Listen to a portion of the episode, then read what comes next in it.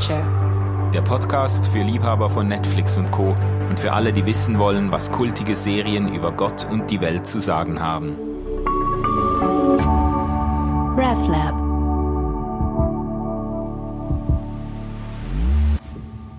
Ja, äh, liebe Freundinnen und Freunde der Popkultur, willkommen zum Podcast Popcorn Culture.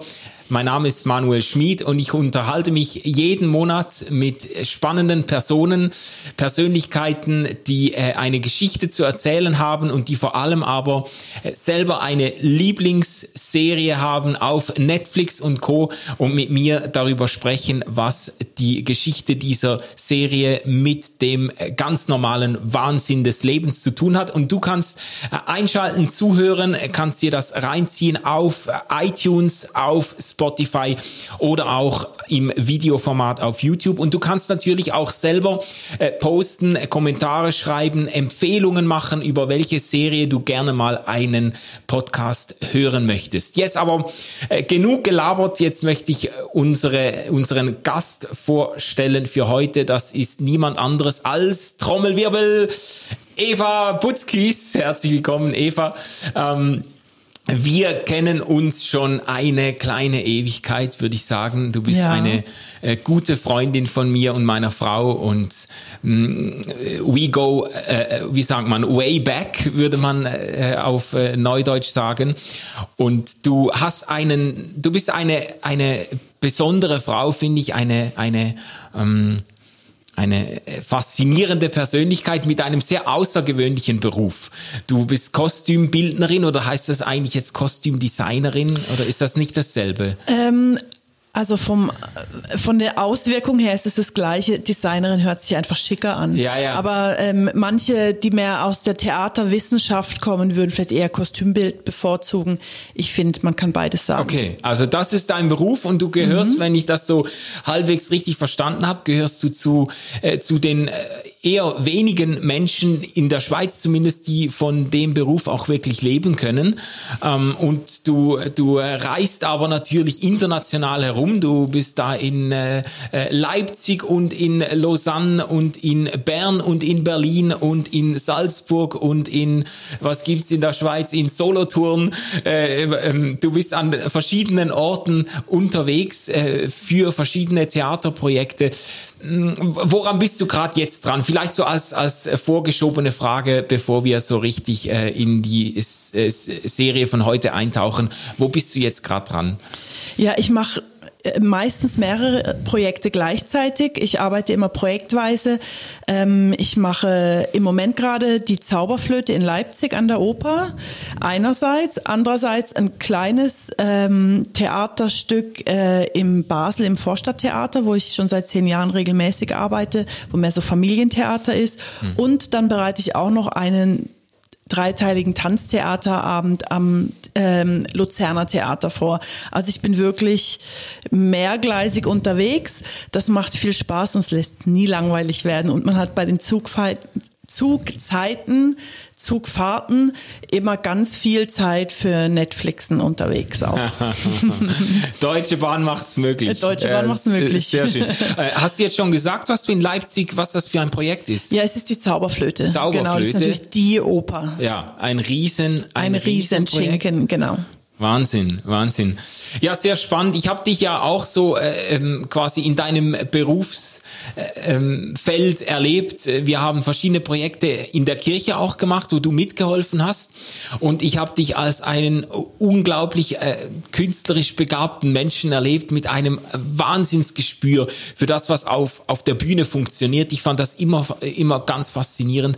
Äh, du hast, ähm, ja, wir haben mehr als einmal, hast du irgendwie einen Vorschlag gemacht, lass uns das so, so und so probieren. Und ich habe gedacht, nee, das wird garantiert nichts und habe versucht, dir das auszureden. So, Eva, das wird eine Blamage, lass uns das nicht machen.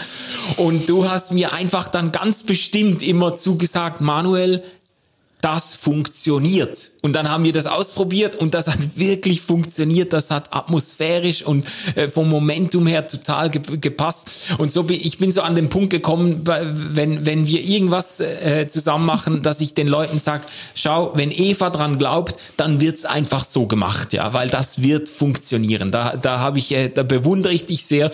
Da hast du einen unglaublichen Erfahrungsschatz. Ähm, Theater, Schauspiel, das ist deine Welt. Und natürlich äh, eben bist du auch von äh, Filmprojekten begeistert und äh, äh, bist äh, Netflix-Junkie äh, seit vielen Jahren. Wenn ich wissen will, was ist so angesagt in, in der Serienwelt, was muss man gesehen haben? Ich habe dich schon vor Jahren immer gefragt, Eva, Tipps für Serien. Und dann hast du mir so die großen und kleinen Geschichten empfohlen, die man einfach gesehen haben muss. Und heute reden wir über eine Serie, die dir ans Herz gewachsen ist. Äh, wie äh, heißt die? Die heißt The Bletchley Circle. Also es gibt natürlich ganz viele Lieblingsserien auf Netflix, die ich habe, aber das ist so ein kleines Juwel, wo man schnell mal übersieht. Ja, also ich habe, als du das vorgeschlagen hast, habe ich, da, äh, hab ich auch gedacht, so ja, The Bletchley, The Bletchley, the, the what? aber äh, ich habe das dann nachgeschlagen und gemerkt, ja, das ist, äh, das ist schon eher ein Nischenprodukt, hat, hat mhm. aber doch eine recht solide Fanbase gewonnen. So vier Millionen Leute haben sich die erste Season reingezogen und ist eine britische Produktion, mhm. spielt auch in äh, England. Worum, worum geht's bei der Serie. Gib uns doch mal für alle, die das jetzt nicht gesehen haben, denen das genauso wenig sagt jetzt, wie es mir am Anfang gesagt hat, gib uns mal so einen Eindruck, worum geht's da?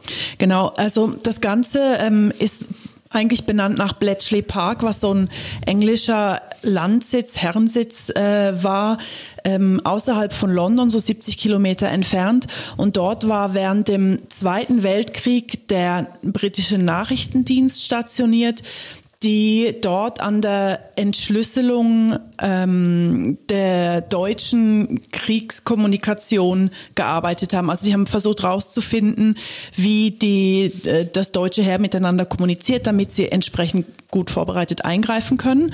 Und The Bletchley Circle ähm, ist eigentlich die Geschichte von ein paar Frauen, die dort gearbeitet haben. Es haben sehr viele, es haben eigentlich, glaube ich, sogar zwei Drittel Frauen, ein Drittel Männer dort ja. gearbeitet. Und die Frauen waren eben nicht nur Sekretärinnen, sondern haben aktiv ähm, an diesen Krypto-Entschlüsselungen oder wie das dann heißt im Fachjargon gearbeitet. Das waren blitzgescheite ähm, Frauen. Ähm, es gab neulich erst einen Kinofilm, der sich was ähnlich äh, damit beschäftigt hatte, The Enigma Code wo es eben drum ging, äh, ja. jemand, der versucht hatte, ähm, äh, die ähm, wie habe ich den Namen? Alan Turing hieß der, glaube ich. Ja, ja, ja. Ja, der, der den quasi wie eine der ersten Computer entwickelt hat, so Entschlüsselungsmaschinen, zum noch schneller die Nazi-Codes zu entschlüsseln. Ja, ja, ja. Und jetzt bei Bletchley Park, äh, Bletchley Circle geht es darum, eine Handvoll Frauen, die dort auf höchstem Niveau gearbeitet haben. Und jetzt spielt die Serie aber nach dem Krieg. Es ist 1952, ja. 53 und ähm, die Damen sind zurückgekehrt ähm, nach Hause oder, ähm, oder haben geheiratet. Ähm, nach dem Krieg mussten alle Briten, die irgendwie in im Krieg verwickelt waren, mussten so Secrecy Acts unterschreiben. Also sie mussten sich verpflichten, dass sie nie jemandem sagen werden, was sie im Krieg getan ja. haben. Also die meisten haben dann gesagt, ja, sie haben halt als Sekretärin irgendwie ausgeholfen oder so. Und ähm, das heißt, sie sind ähm, inkognito geblieben. Äh, die Damen hier haben geheiratet und die erste, die man kennenlernt, ist Susan. Die ist jetzt Hausfrau und Mutter und ihr fällt auf beim ähm, also beim Zeitunglesen, da, wo immer wieder Berichte auftauchen von einem Serienkiller, entdeckt sie Muster, weil so hat sie jahrelang ihr Hirn trainiert, Muster zu erkennen ja. und Dinge zu entschlüsseln. Und ähm, zuerst denkt sie, naja, das war halt so wie früher, ich sehe halt solche Muster, aber sie entdeckt sie immer wieder und sie hat mit der Zeit das Gefühl, dass sie eigentlich der Polizei beim Lösen dieses Falles helfen kann. Ja. Und dann wird sie aber natürlich überhaupt nicht ernst genommen. Es weiß ja niemand, dass sie blitzgescheit ist. Ähm, geht zur Polizei, wird er ausgelacht, geht mit ihrem Mann nochmal hin, wird auch von dem nicht ernst genommen, weil auch ihm durfte sie ihr Geheimnis nicht verraten und sucht dann die Hilfe von ihren Kolleginnen, Freundinnen werden sie erst mit der Zeit, aber von ihren Arbeitskolleginnen damals und die lösen dann diesen und auch noch andere Fälle. Ja verrückte Geschichte. Also die, man kann quasi sagen, die, die Rahmenhandlung oder die Voraussetzung, das ist eigentlich historisch verbürgt. Mhm. Ähm, die ganze äh, Verschlüsselungsgeschichte, Entschlüsselungsgeschichte, das hat es wirklich gegeben. Ja. Also das war ja die, die, die Nazi-Verschlüsselungsmaschine, ähm, die hieß Enigma. Genau. Und der Alan Turing, der hat da im Bletchley Park mit vielen anderen zusammengearbeitet und der war natürlich erwiesenermaßen quasi ein, ein mathematisches und äh, äh, Informatik, technisches Genie mhm. und der hat eine andere Maschine gebaut, die diese entschlüsselt. Es, es genau, gab ja diesen genau. Film jetzt vor kurzem, mhm. äh, The Imitation Game ah, ja, mit, genau. mit ja, äh, Benedict Cumberbatch genau, in der Hauptrolle. Äh, es gab aber auch den Film Enigma, das Geheimnis, der ist mhm. so zehn Jahre älter. Mhm. Der, da ging es auch um, um, um dasselbe. Der, der, der Punkt ist einfach, dass äh, quasi Alan Turing hat quasi die ganze, den ganzen Ruhm und die ganze Berühmtheit und Bekanntschaft eingesackt für diesen Bletchley Park. Aber da haben unzählige Frauen mitgearbeitet mhm, auf mhm. höchstem Niveau. Genau. Mm, das war auch eine Riesengeschichte. Ich habe das mal recherchiert, dann eben auf äh, deinen Tipp hin mhm. und gemerkt, das sind da nicht so drei, vier Leute gewesen, sondern da haben Tausende von Leuten gearbeitet. Also da mhm. haben in der in der Zeit des äh, Zweiten Weltkriegs haben, glaube ich, äh, fünf, sechstausend Frauen haben da gearbeitet. Also das war eine eine Riesengeschichte mhm. und die haben da wirklich also die Entschlüsselung der Nazi Funksprüche war kriegsentscheidend. Also ja. die haben, die haben äh, wirklich äh, die, äh, der Sieg der Alliierten verdankt sich ganz wesentlich der Tatsache, dass sie dank diesen Entschlüsselungen wirklich den, den ähm, dem deutschen Heer eine Nasenlänge voraus waren. Ja. Genau. Und die und, und diese äh, Geschichte von diesem Bletchley äh, Circle, diese Bletchley Girls, ähm, die das ist so quasi exemplarisch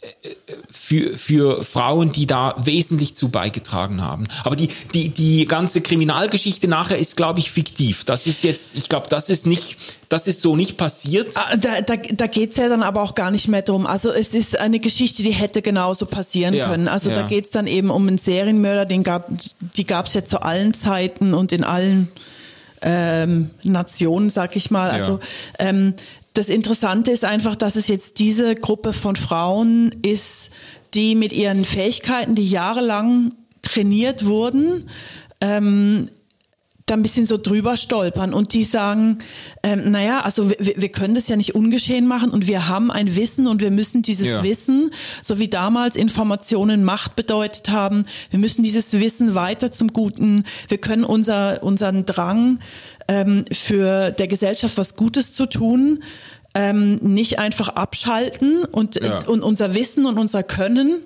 Ähm, ja. Und wenn wir gesehen haben, dass da jemand in sein Unglück läuft, es geht so weit, dass sie weil sie diese Muster, nachdem dieser Serienkiller ähm, funktioniert, ähm, haben sie das Gefühl, also sie, weil sie die entlarven, haben sie das Gefühl, sie können vorhersehen oder vorhersagen, wann und wo das nächste Mal er zuschlagen wird. Ja, genau. Und sie können ja nicht jemanden wissend einfach ins Unglück rennen lassen. Ja. Krasse Geschichte. Also das sind hier die, die Bletchley Girls. Äh, das, ich habe hier für alle, die äh, nur Audio hören, ich habe hier ein, Bild äh, das sind die vier Frauen, das ist äh, Millie und Susan und Lucy und äh, ähm, Jean. Vier Frauen, die diesen Bletchley Circle bilden in der Serie. Und äh, was mich interessieren würde, so, das, das hat ja irgendwie Eindruck gemacht, das hat dich berührt, diese, diese Serie, gibt es so eine Szene, die dir besonders in Erinnerung geblieben ist oder wo du sagst, das, das, äh, das ist dir nahegegangen oder das hat, hat dich beeindruckt? Ja, da gibt es natürlich einige. Also meistens, also ich muss sagen, ich bin ein sehr visueller Mensch und äh, Netflix-Serien wähle ich ganz oft nach der Optik aus. Da dachte ich schon so, ah, oh, das ist interessant. Äh, historisch, britisch mag ich sehr gerne, gerade wie die Briten mit Geschichte umgehen und da sehr feinfühlig und super genau und akkurat immer mit umgehen, finde ich eigentlich sehr faszinierend.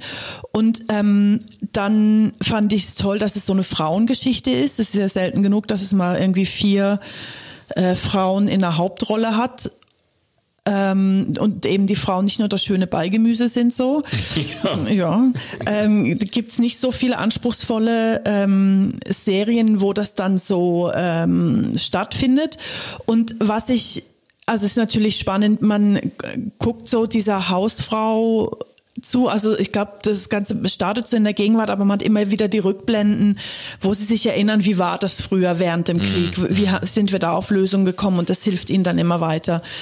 Und äh, die Susan, diese ist jetzt Hausfrau und Mutter und ähm, lebt so das Leben, was damals so das ich sag mal wahrscheinlich Status Quo Leben einer Durchschnittsfrau, verheirateten Frau war, eben, ja. dass sie für den Haushalt sorgt, die Kinder erzieht, was ja auch nicht so wenig ist, aber die vor allen Dingen wartet, dass der Mann abends heimkommt, gepflegte Unterhaltung, jo. nett ist, hübsch ist, so. Ja. Das war das, was von den Frauen erwartet wurde und jetzt merkt sie, sie hat da was durchschaut. Sie hat nur von den Zeitungsartikeln ähm, her, hat sie jetzt die, äh, äh, sie, sie hat da was beizutragen. Ähm, sie wird natürlich von der Polizei nicht ernst genommen, aber was ich noch viel schockierender und entsetzlicher fand, dass sie auch von ihrem eigenen Mann nicht ernst ja. genommen wurde in dem Ganzen. Also, dass, dass der wahrscheinlich dachte, naja, sie ist ja ein bisschen hysterisch oder irgendwas ist, weiß ich, ähm, ja, sie will sich jetzt wichtig machen, weil sie halt sonst nichts Spannendes erlebt oder weiß ich auch nicht. Aber das fand ich recht schockierend noch, dass ähm, sie hat sich ein neues Leben aufgebaut nach diesem speziellen Abenteuer, wo so ein Krieg also gell, muss man natürlich vorsichtig mit vorsichtigen ähm, äh, Worten so beschreiben, aber äh, so eine Ausnahmesituation hat natürlich auch außergewöhnliche Aufgaben und ähm, ja. Atmosphären, Situationen ermöglicht.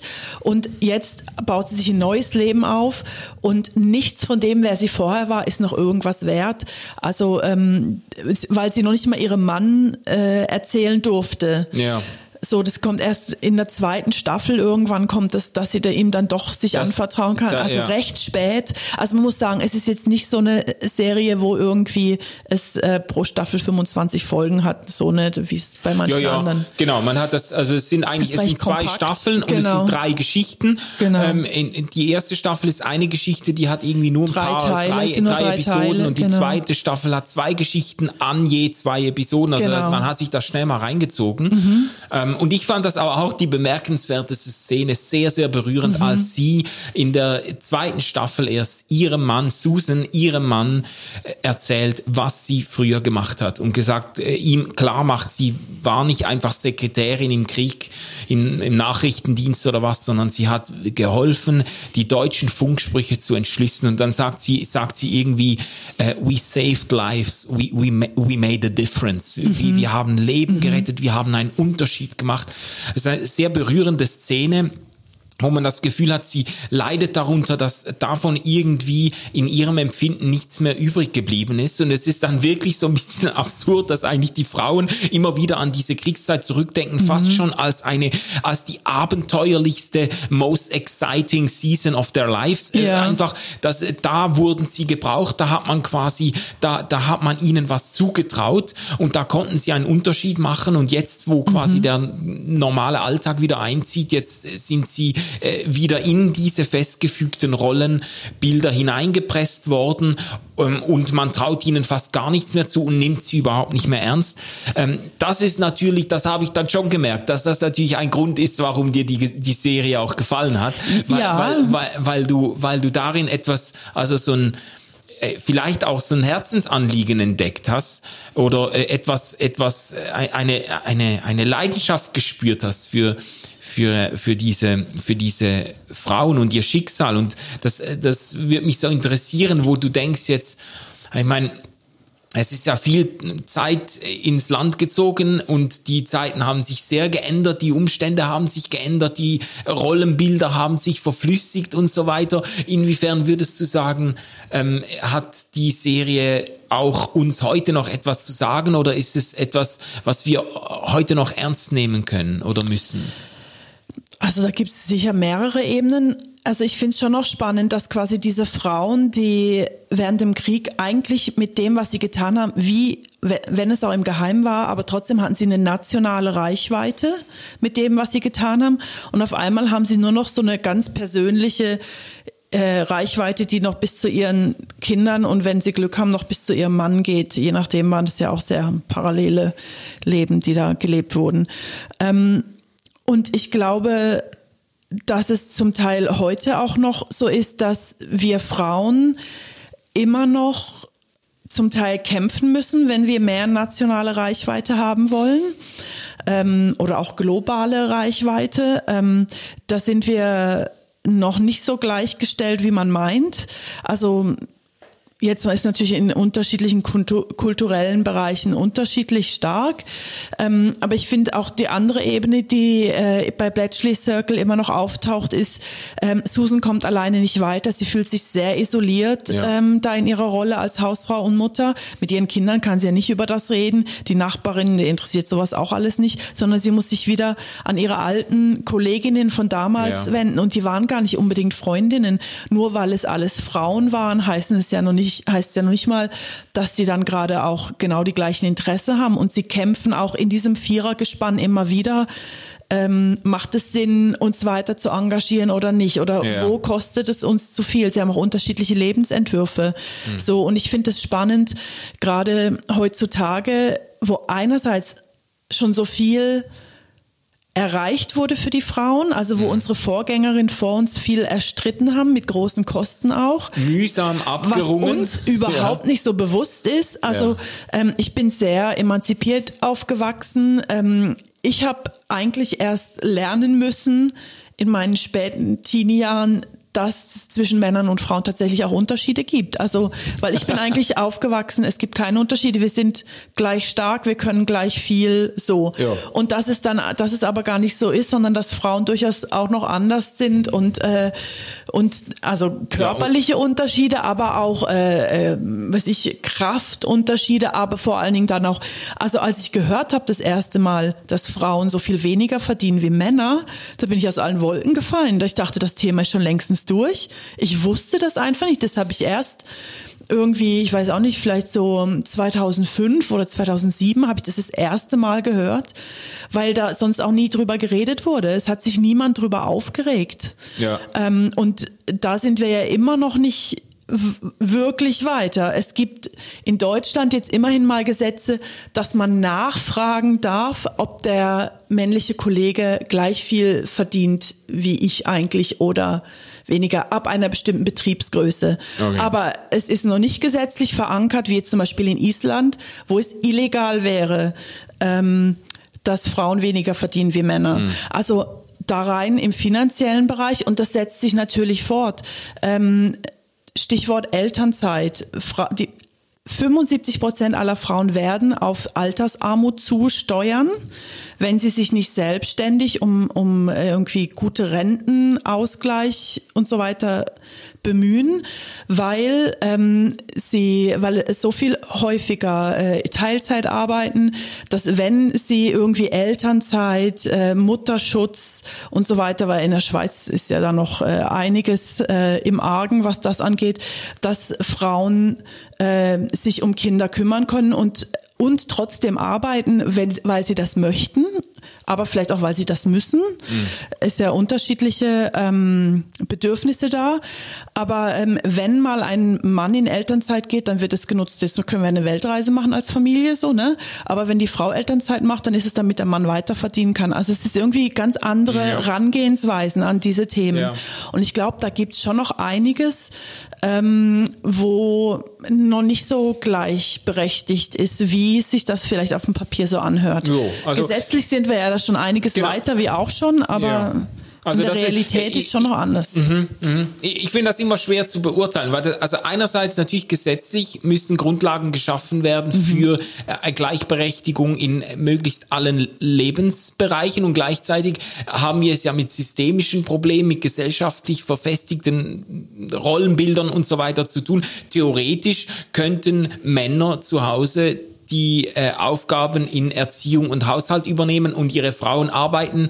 Ähm, das wäre kein Problem. Es ist aber de facto, ich glaube in Deutschland zwei Prozent der Haushalte, also zwei Prozent der ähm, Familienhaushalte äh, werden so geführt, dass die Frau arbeiten geht und der Mann ganz zu Hause ist. Zwei Prozent. Mhm. Und die anderen haben irgendwie eine Mischorganisation, äh, Mischrechnung. Da arbeiten beide Teilzeit oder in den weitaus häufigsten Fällen ist halt nach wie vor der Mann geht arbeiten und bei Kindern bleibt bleibt die Frau mehr oder weniger zu Hause. Ähm, das ist ja keine Schande. Es gibt ja viele, viele äh, Frauen als Mütter, die sagen, das ist auch meine Berufung, das ist meine Erfüllung, das finde ich ganz gut so, da habe ich mich völlig frei für entschieden. Mhm. Gibt es ja auch ja, Solange das so eine Entscheidung ist, die beide äh, zusammentreffen äh, und ja. nicht äh, irgendwie man einfach davon ausgeht, es ist halt irgendwie so und dann muss genau. man es halt durchziehen. Ja. Spannend wird es, so, ne? wenn die Frau sich ganz völlig frei für was anderes entscheidet und der Mann dann findet, nee, genau. nee, ist, nee, ist aber nicht. Nee. Genau, Na, also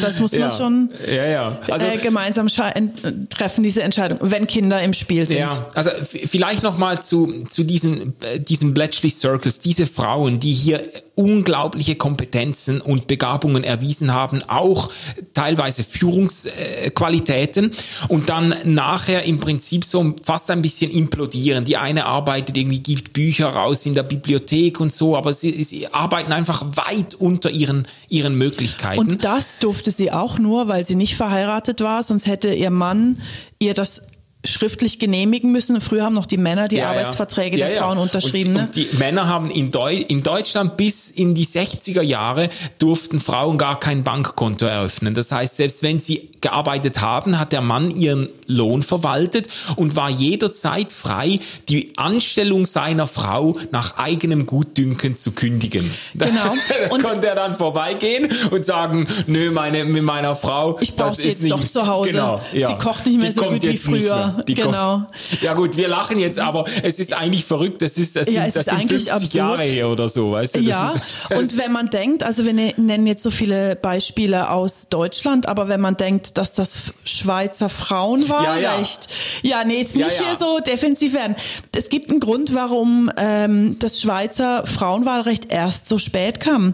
Im Ersten und im Zweiten Weltkrieg war die Schweiz ja neutral, also neutral im Sinne von, sie haben mit allen gleichmäßig sich viel ja, gehandelt, ja. so, ne? Aber sie haben, sie haben sich nicht auf eine ja, genau. äh, Seite geschlagen. Ähm, sie haben beiden die, Waffen geliefert. Genau, zum Beispiel. Ähm, das weiß ich aus meiner Berufsrecherche für Projekte, wo sich damit beschäftigt haben, so, ne? Also es ist historisch verbürgt, es ist nicht nur irgendwie so Propaganda oder so. Aber ähm, in beiden Weltkriegen sind die Männer zur Grenzsicherung abgezogen worden und die Frauen mussten auf dem Hof, im Geschäft, im Büro dafür sorgen, dass der Laden weiter weiterläuft. Jo. Das war in Deutschland und in den europäischen Ländern auch so. Allerdings in den europäischen Ländern, die in den Krieg verwickelt waren, sind die Männer beim Kriegsdienst quasi gestorben, großteils. Also gab ja massive Verluste da auf allen Seiten. Und ähm, bei den Schweizer Männern war es nicht so. Die sind nach den Kriegen jeweils zurückgekehrt und haben natürlich ihre Position zurückgefordert. Deshalb gab es dieses Umdenken in ah, ich als Frau, ich kann was, gab's schon auch, aber es war nicht so nachhaltig, nachhaltig ja. dass, dass sich das auch in so Forderungen oder die, die Forderungen nach mehr Mitbestimmung der Frauen haben deshalb so viel länger gebraucht. Ja, ja.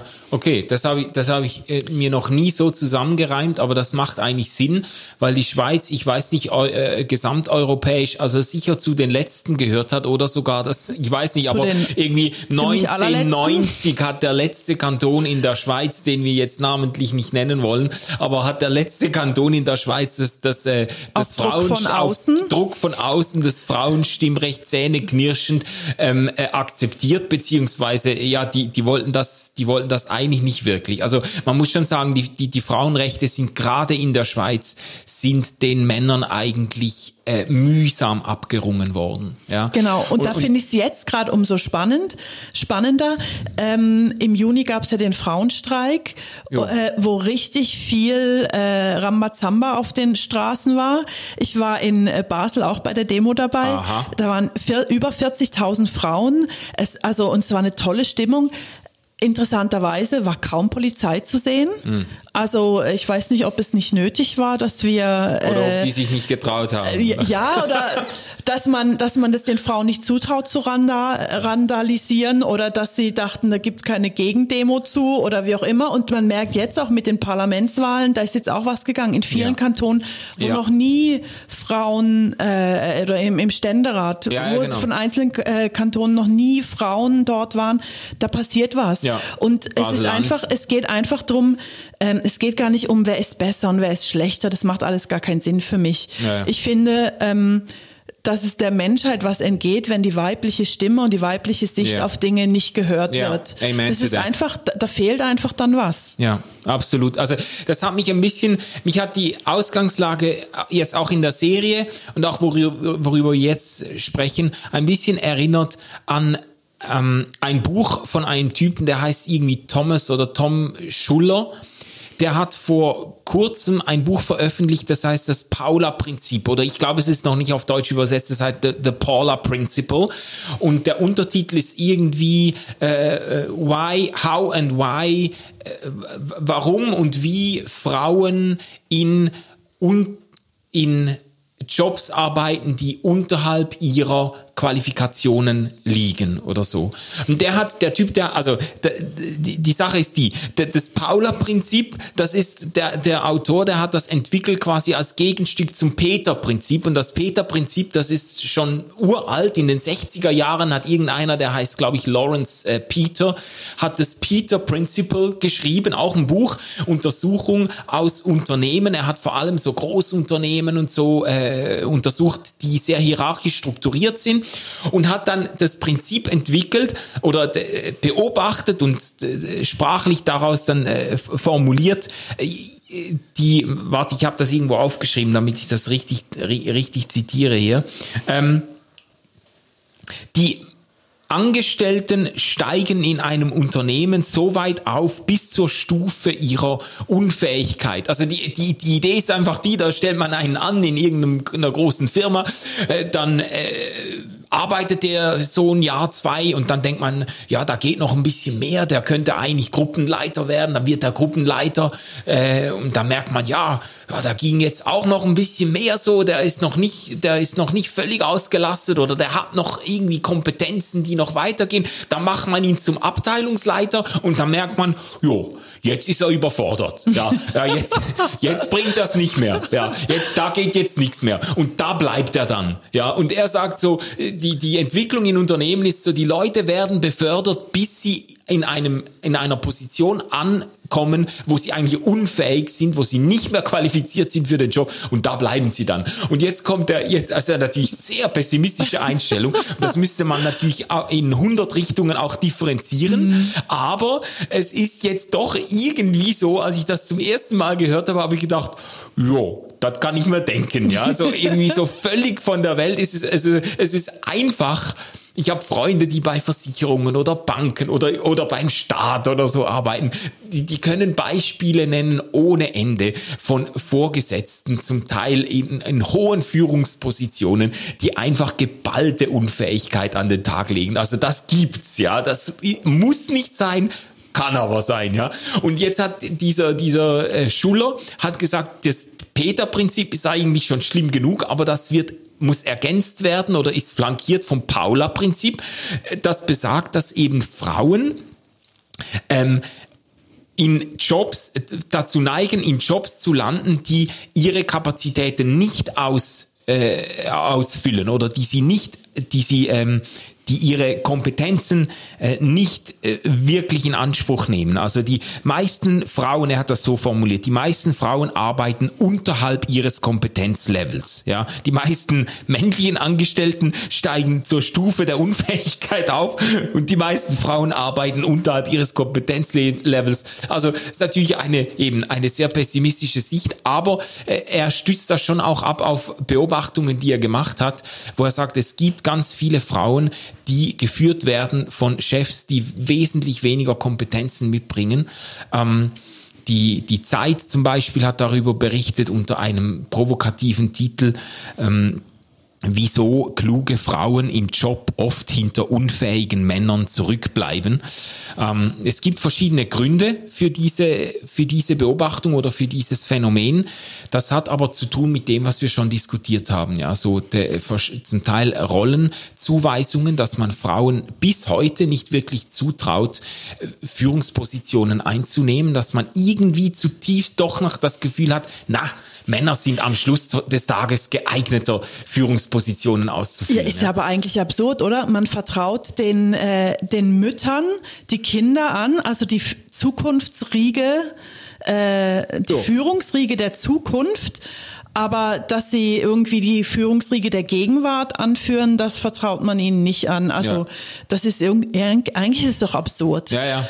Also Aber das es sind ist auch, so. Das sind auch oft so subkutane Überzeugungen. Das sind so Sachen, die sind nicht sehr reflektiert, die sind aber tief verwurzelt, dass irgendwie auch so reflexiv dann so, so instinktiv, dass man denkt, ja, wer kommt jetzt für den Job in Frage? Ja, der Peter und, und der Werner und der Ernst und so. Und dass die Susanne dafür geeignet wäre, das kommt einem einfach irgendwie nicht in den Sinn. Gell? Genau, aber liegt das äh, nicht vielleicht auch drum, dran, dass Werner und Peter und äh, Heinz, äh, die sind, mit denen man auch die Mittagspause verbracht jo. hat und mit denen man sowieso immer über Fußball redet, während Susan schon längst die Kinder vom Kindergarten abholen musste und deshalb schon wieder sehr pünktlich davon springen musste. Ja. Also ja. quasi fehlende Netzwerkstrukturen ja. ist sicher eine der Gründe, warum ist, Frauen genau. nicht weiterkommen. Und das finde ich im Bletchley Circle ist super. Susan, die Hausfrau dort, wo sie merkt, sie als Hausfrau äh, wird in ihrem Umfeld so nicht wahrgenommen. Sie muss sich Verstärkung holen.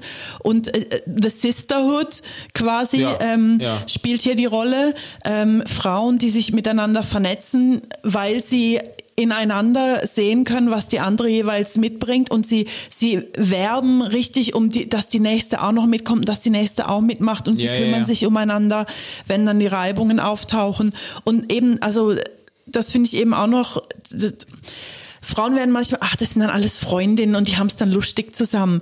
Beim Bletchley Circle, die Frauen, die haben es nicht nur lustig zusammen ja, ja. und es sind nicht alles nur nette. Ja, ja. Die, die mussten ja ihre Nein. Treffen, mussten sie ja quasi äh, verdeckt betreiben. Sie haben gesagt, wir machen einen Bücher, einen Buchdiskussionszirkel und genau. die Männer haben dann so, ja, ja, ihr werdet sowieso nur tratschen, so Gossip ja, und so und dann haben sie, Gossip ja, ja, und Prosecco sie mussten dann ihrem, und, ja, genau, genau. mussten dann dem, dem, ihren Männern immer erzählen, ja, wir haben nur geklatscht, wir haben nur getratscht, nur Gossip und so. Dabei haben die einen Mord aufgeklärt, ja.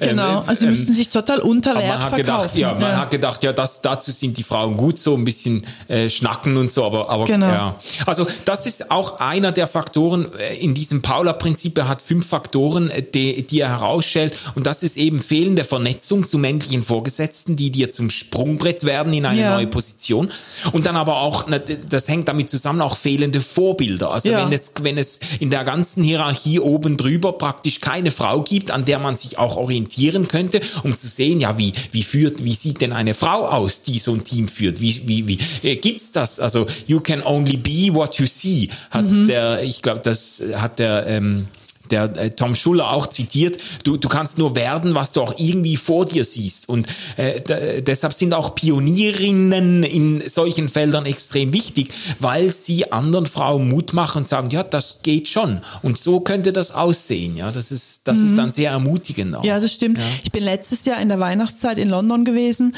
und da bin ich an so einem Laden vorbeigekommen, der hat nur Produkte von Frauen oder frauengeführten Unternehmen verkauft und am Spiegel in der Ankleide äh, stand der Spruch Be the CEO your mom wanted you to marry. Ah, ja, ja, also werd selber zu dem Unternehmer, halt zu dem Geschäftsführer, den von dem deine Mutter noch dachte, dass du den mal heiraten wirst. Du geil. brauchst den gar nicht. Mach einfach dein eigenes Ding, mach selber deine Firma auf. Und ich glaube, das ist auch noch was, wo ich sehe, ähm, dass Frauen sich oft unter Wert verkaufen auch. Ja. Während, also das ist wieder sehr klischiert gesprochen, ne? Aber ähm, wenn während Männer oft einfach behaupten, also es gibt irgendeine Führungsposition oder irgendeine Stellenausschreibung und Männer denken so, was muss ich da alles können? Naja, das kann ich sicher schon. Naja, sonst den Rest lerne ich unterwegs. Ich bewirb Ja, ja. mich mal. Ja. Wenn sie mich nicht wollen, können sie es immer noch sagen. Frauen denken, was das muss ich alles können?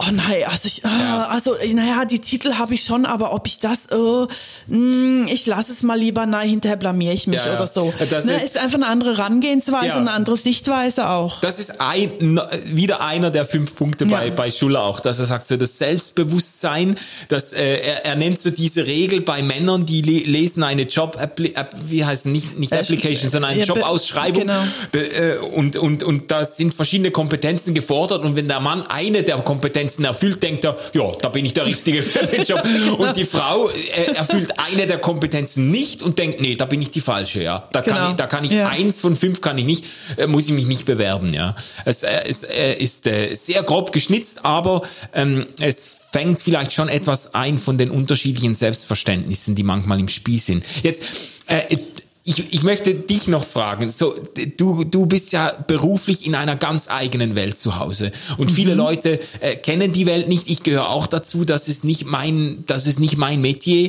Und ich habe mich gefragt, wie das bei dir so in der Theaterwelt, das gilt so als die progressive Speerspitze der, der Gegenwartskultur und so. Wie ist das denn äh, mit Gleichstellung und mit äh, auch jetzt du als Frau in deinem Berufsumfeld, musstest du da kämpfen, um den Respekt und die Position zu erhalten, die du erhalten hast? Musstest du vielleicht mehr kämpfen, als du es als Mann hättest tun müssen? Oder wie, wie, wie, läuft das so in der, im, im Theater? Wie muss man sich das vorstellen? Also da, das Theater mag schon recht progressiv sein. Hinter den Kulissen geht es sehr altmodisch und hierarchisch oft zu, sehr patriarchal. Ähm, die meisten Intendanzposten, also Chefposten, Leitungsposten im Theater sind von Männern besetzt. Ähm, die meisten Autoren, die gespielt werden, sind Männer. Oder auch Komponisten, die gespielt werden, sind Männer in der Oper jetzt. Ähm, die meisten Regisseure sind Regisseure und nicht Regisseurinnen. Also ähm, es gibt viel mehr interessante Männerrollen wie Frauenrollen, was auch aus der Historie kommt, dass früher Frauen gar nicht auf der Bühne stehen durften. Ähm, also jetzt die letzten 100 Jahre nicht, aber davor Ja, ja. war das äh, undenkbar, Da weil die Männer die verfallen sonst- Frauenrollen Da haben gespielt, Männer die. Frauenrollen gespielt, was völlig moralisch äh, unfragwürdig war. Allerdings, wenn eine Frau eine Frauenrolle spielt, war klar, dass sie sofort zur Prostituierten wird oder sowas. Ja, ist ja oder klar. sofort moralisch Wa- was komplett untragbar. Eben, eben, genau. Ist ja das schwache Geschlechter, kann es ja nur schlecht, schlecht laufen sozusagen. Nein, also es ist wirklich so, ähm, es gibt viele neue Bestrebungen, als jetzt äh, in Karlsruhe am Staatstheater äh, die Intendanz gewechselt hat und es ein komplettes Frauenteam gab, gab es riesige Schlagzeilen, ein großes, es sollte eigentlich selbstverständlich sein, dass das auch eine Variante sein Genau. könnte. Eigentlich sollte das nicht so Schlagzeilen produzierend sein, wie es war letztendlich. Aber es ist auch in der Theaterwelt eben eine Es ist, Außergewöhnlichkeit. es ist auch da Ja. und dann, du hast ja noch nach meinem Beruf gefragt. Ähm, als Kostümbildner ist, wie, ist man wie in den meisten textilen Berufe, hat jede Menge Frauen, wenige Männer, wenn sind es schwule Männer, wobei ich nicht weiß, wie ein das ähm, qualifiziert zum ein guter Kostümbildner sein. Aber da geht's dann mehr so um Connections knüpfen wieder wahrscheinlich.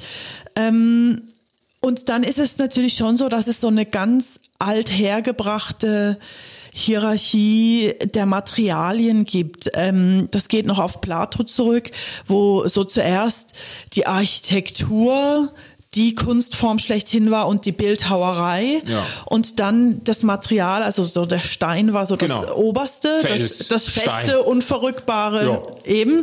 Und dann das wird's weicher, der, das Holz kam später dann, also war auch noch irgendwie akzeptabel und dann irgendwann der Stoff.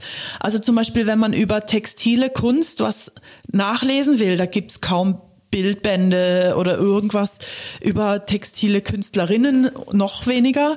Also auch im ganzen Kunst- und Kulturfeld ist Du meinst diese jetzt aus der Zeit auch, oder was? Aus, aus früheren Zeiten Ah, oder ja, überhaupt? heute immer noch, Ja? immer noch. Also es wird immer, es gibt wenige äh, Werkschauen nur von Künstlerinnen, auch im Kunstmuseum Zürich. Also wie oft zeigen sie Gemälde nur von Malerinnen?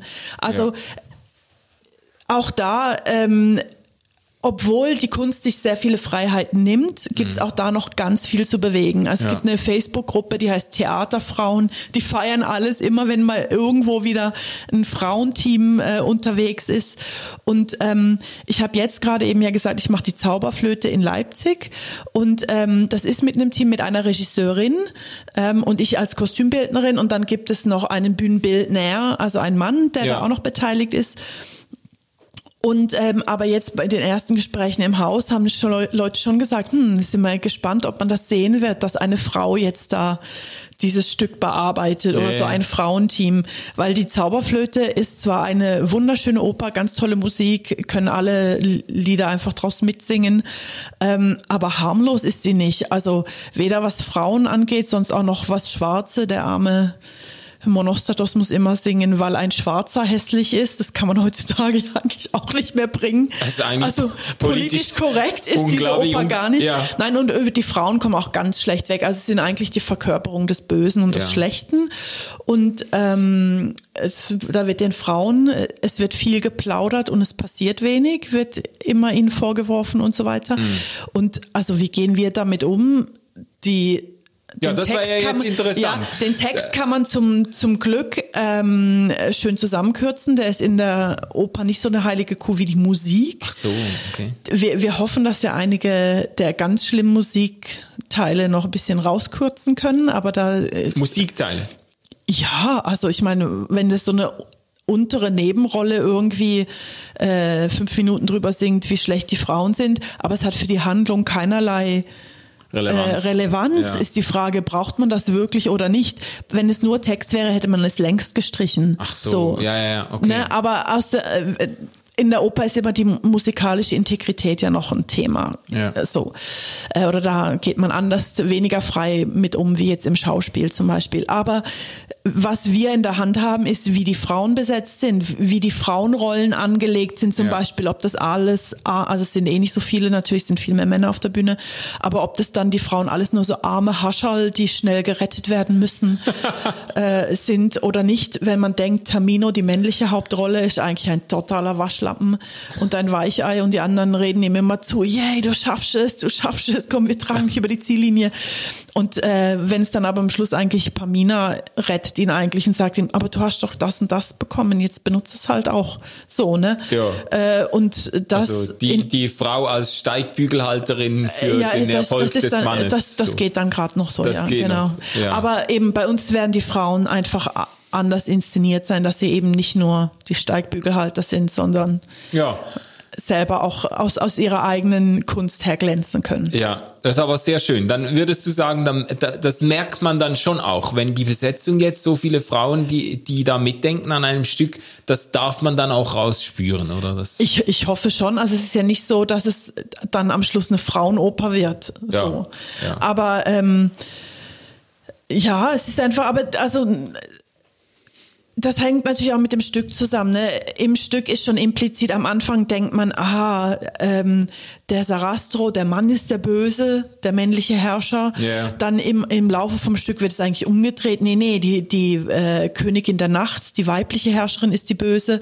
Und es ist alles ganz, relativ unklar. Also da hat es auch schon so Ambivalenzen, wo man ein bisschen Gestaltungsspielraum Okay. durchaus Okay. hat. So. Aber ich denke, also ich hoffe, dass man das schon vor allen Dingen einfach als modernen Sicht auf diese Oper sehen wird. Ja. Ähm, eine persönliche Frage noch, so wir kommen langsam in die Sch Mhm. Schlussrunde, aber mh, äh, du hast von deinen Eltern erzählt oder du hast Mhm. erzählt von, wie du aufgewachsen bist, mhm. sehr eigentlich gleichberechtigt, sehr mhm. ermutigt, ermutigend und so für dich auch als, als Mädchen und als Frau dann. Ich habe, ich glaube, deine Eltern auch kennengelernt an deinem Geburtstag. Ja, da. genau. Und du hast mal ein Bild gezeigt, ich weiß das noch früher mal, ein Bild von deinen Eltern so richtig als Hippies, so wie man sich vorstellt und so. Genau. Und du bist da sehr äh, mit einem, in einem ermutigenden und fördernden Spirit irgendwie groß geworden. Du hast aber auch ähm, äh, enge Verbindungen zur Kirche, zum christlichen Glauben. Und ich finde das eigentlich noch spannungsvoll irgendwo, weil äh, die Kirche und das Christentum sich ja nicht nur mit Ruhm bekleckert hat, was die Stellung der Frau betrifft. Oft wurden patriarchale Systeme von der Kirche nicht nur nicht gestürzt oder nicht überwunden, sondern von der Kirche sogar im Namen Gottes noch bestärkt, noch mit Bibelzitaten bekräftigt quasi. Ähm, du hast aber einen sehr, für dich persönlich einen sehr, wie ich das verstanden habe, einen sehr persönlichen, einen sehr positiven äh, Zugang zum äh, christlichen Glauben. Hat das für dich irgendwo, äh, hat das dir irgendwo geholfen jetzt äh, für deine dein Selbstverständnis als Frau der Glaube. Das stand dir offensichtlich stand es dir dir nicht nur im Wege ja sondern irgendwie hat dir das auch persönlich trotz der vielleicht auch der Schuldgeschichte der Kirche ähm, äh, hat äh, hat's dir doch auch irgendwie geholfen. Wie wie muss man sich das zusammendenken? Naja also ich habe ähm, mich bei Gott nie in der zweiten Reihe gefühlt, weil ich eine Frau bin oder so. Also ich hatte, so wie ich eben ja aufgewachsen bin, in dem festen Bewusstsein, dass alle gleich sind und also vor allen Dingen gleich viel wert, mhm. ähm, bin ich davon ausgegangen, dass das eigentlich normal ist ist und bin erst später drüber gestolpert, dass es ja durchaus auch Stellen gibt in der Bibel, wo das nicht so als normal betrachtet wird. Es gibt aber noch viel andere Stellen, viel weiter vorne im Alten Testament, wo es immerhin schon mal eine neue Kategorisierung der Frau von Gegenstand und Kriegsbeute zu äh, wirtschaftlicher Faktor ist oder so. Also das ist also es ist immer noch Baby alles ja, Baby Steps, ja.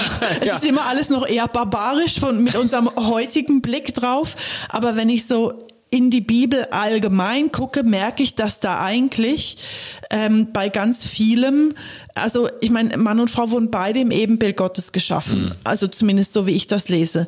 Ja. Ähm, und es gab ganz viele ähm, immer so kleine Schritte, die ich oft gar nicht wahrgenommen habe, weil ich mich viel zu wenig auskenne und das dann gar nicht als Fortschritt wahrnehme, wenn ich eben lese, ja. dass, dass David noch eine Frau mehr hat und noch eine mehr und noch eine mehr und dann ist er irgendwie ein Mann nach dem Herzen Gottes und da denkt man, aber das gehört sich doch gar nicht so viele Frauen haben. Irgendwie habe ich das anders verstanden, ja. aber dass damit er eigentlich den Frauen eine quasi gewisse wirtschaftliche Sicherung anbietet ja. unter dem Namen Ehe. Ja. So ist eigentlich schon ein Schritt vorwärts ja. von dem, was eigentlich sonst üblich gewesen wäre. Also von dem her und dann auch im Neuen Testament.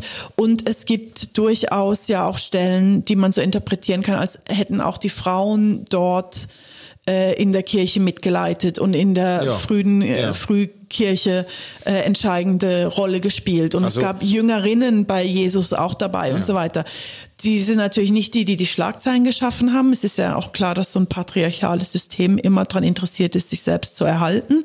Oh. Und äh, ich glaube, wenn ich ein Mann wäre, würde ich mich auch fragen, wieso soll ich jetzt hier was abgeben? Mir geht's doch gut. ne? Also wenn man das aus dem naja. aus dem Blickwinkel des Privilegs anguckt, ist klar, dass dass da nicht Bedarf gibt, was zu ändern. Ich glaube einfach ähm, echt, dass die Kirche sich ins eigene Bein schneidet, wenn sie die Frauen nicht wahrnimmt und wenn sie auch ähm, Mütter einfach nur in die Mutterecke steckt und ähm, das sind eigentlich auch Manager, die, die managen das Budget, die Zeiten, die haben Arbeitspensen wie äh, Manager, die haben meistens nicht wirklich Urlaub, weil die ganze Bagage woanders hin verfrachten und da rund um die Uhr bespaßen, jo. ist nicht Urlaub. Das, also ja. nicht so, wie ich den definiere und wie die Männer den nie mitmachen würden, wenn das genau gleich wäre, schätze ich mal. Vielleicht ist das auch schon eine sexistische Aussage, ist gut möglich, aber ich glaube, die darf da auch mal stehen bleiben.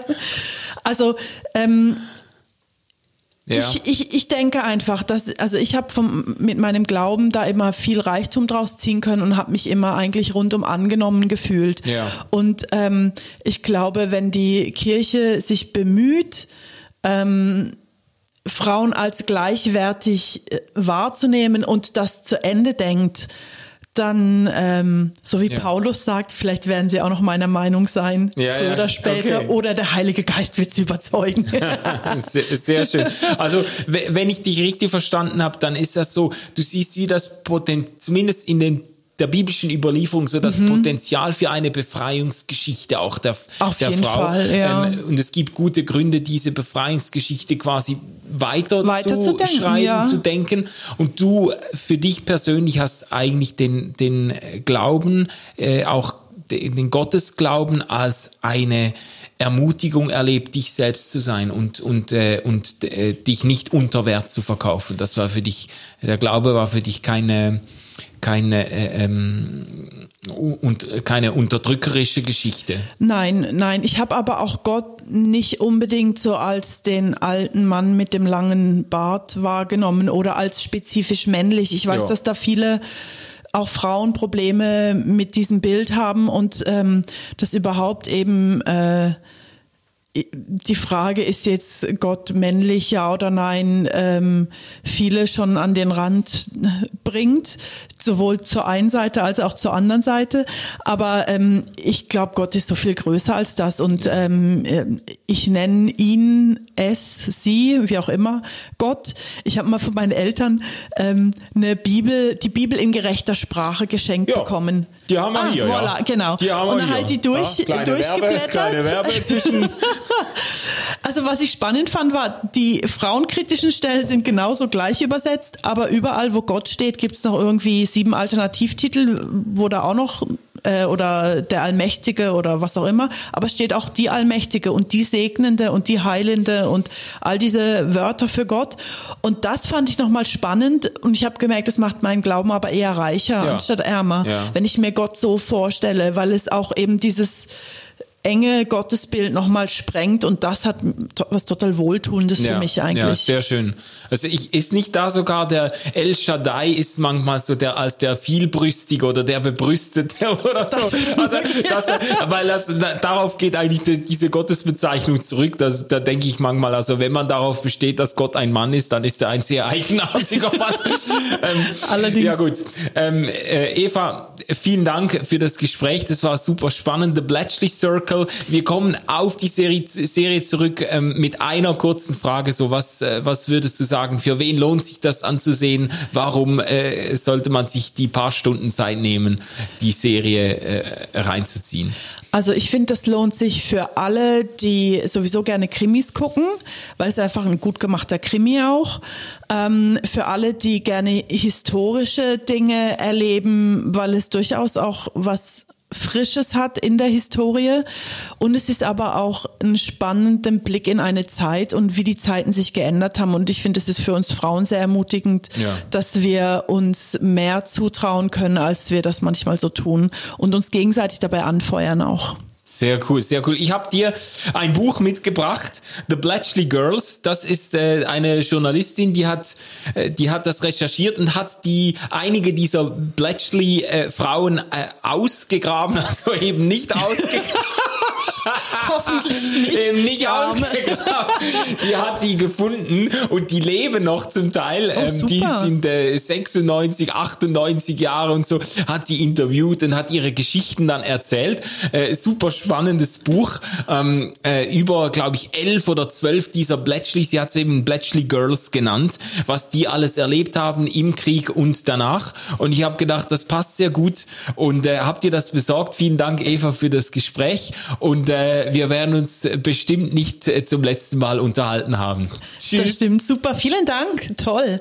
Schau ich gerne rein. Dankeschön. Und ihr Lieben, äh, wir sind äh, am Ende dieses äh, Podcast-Gesprächs, aber du kannst natürlich wieder einschalten, wenn es wieder heißt Popcorn Culture, gepflegte Unterhaltung für Freunde der Popkultur und Fans von Netflix und Co. Wir sehen uns wieder. Tschüss zusammen. RefLab.